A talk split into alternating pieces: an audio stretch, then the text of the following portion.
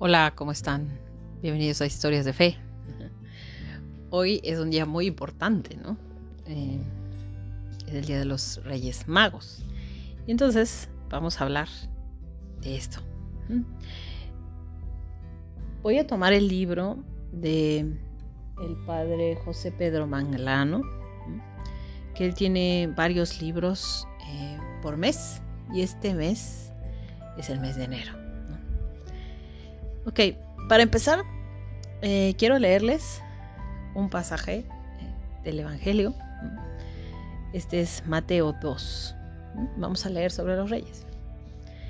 Y dice, Jesús había nacido en Belén, de Judá, durante el reinado de Herodes. Unos magos que venían de Oriente llegaron a Jerusalén preguntando, ¿Dónde está el rey de los judíos recién nacido? Porque hemos visto su estrella en el Oriente y venimos a adorarlo.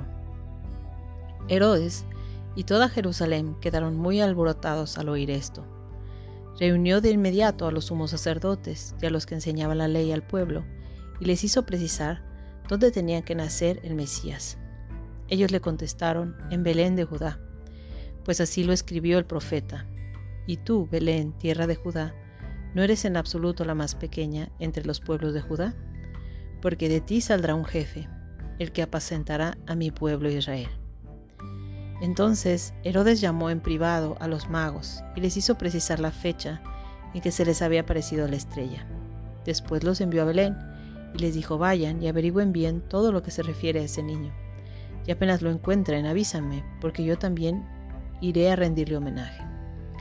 Después de esta entrevista con el rey, los magos se pusieron en camino, y fíjense, y fíjense, la estrella que había visto en el oriente iba delante de ellos hasta que se detuvo sobre el lugar donde estaba el niño. Qué alegría más grande habían visto otra vez la estrella. Al entrar a la casa, vieron al niño con María, su madre. Se arrodillaron y le adoraron.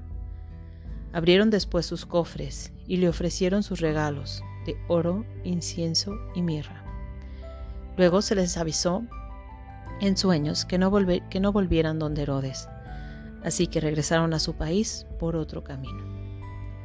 Palabra del Señor. Te alabamos, Señor. Bueno, entonces vamos a ver qué nos dice el libro. Dice, celebramos hoy el día en que los reyes magos fueron a adorar a Jesús al poco de nacer.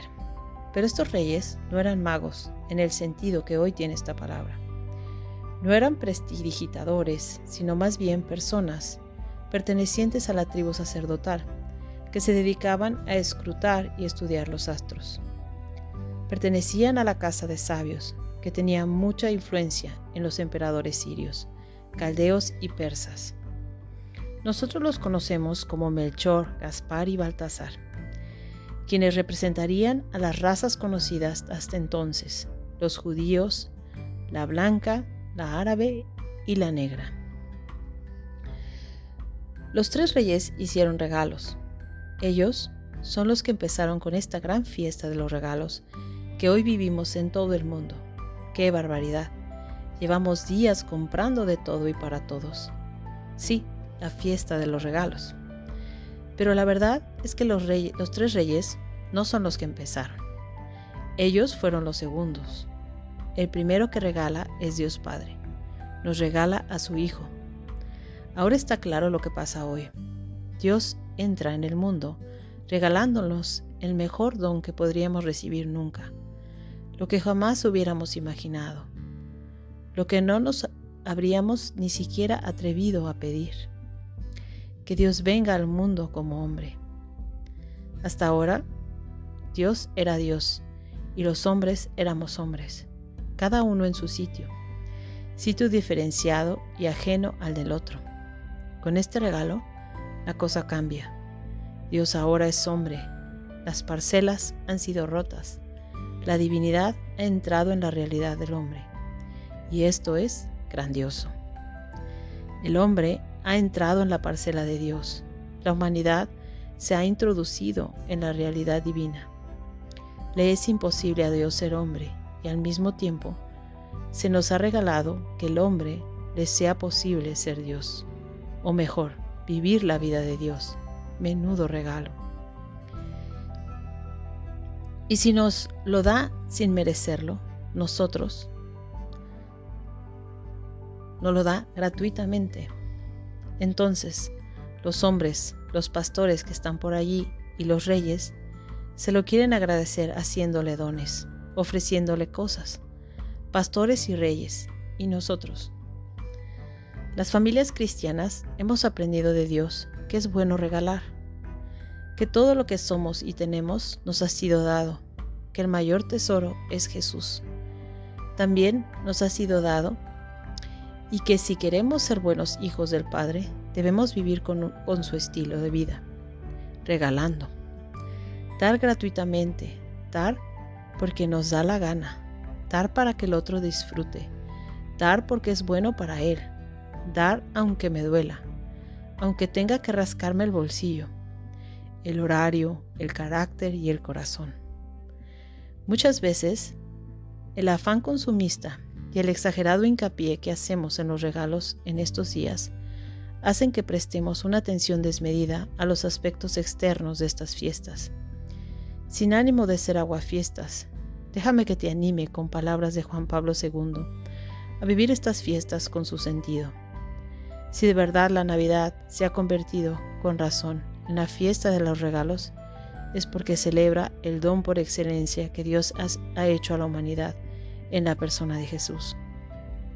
Pero es preciso que esta tradición sea vivida en sintonía con el significado del acontecimiento, con estilo sencillo y sobrio.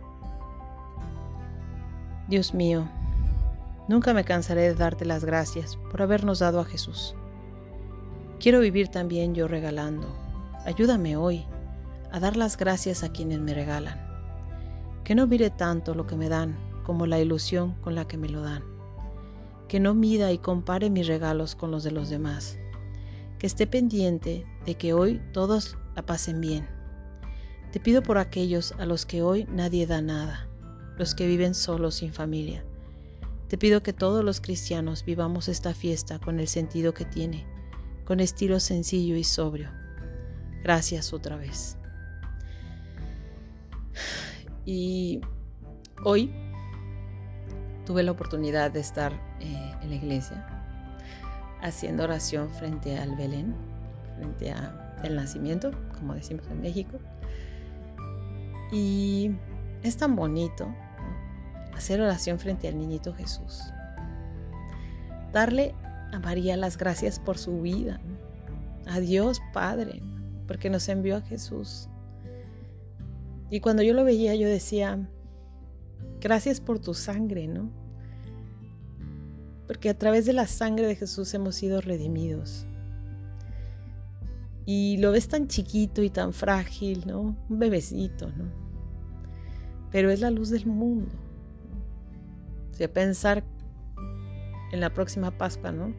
Que volveremos a recordar, La Semana Santa, ¿no? Volveremos a recordar su Calvario.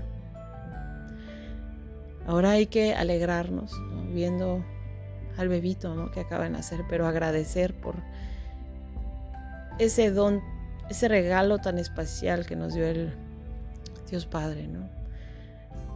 Y confiárselo, ¿no? Confiar, también estaba yo meditando, ¿no? Sobre San José. La confianza ¿no? de Dios Padre de confiarle a su, a su niñito. Pues entonces no se lo pierdan. Tomen la oportunidad de, estar junto al nacimiento, de hacer oración junto al niño Jesús y darle las gracias a Dios por ese regalo tan maravilloso que nos dio. Ok. Gracias y nos vemos la próxima semana en más historias de fe.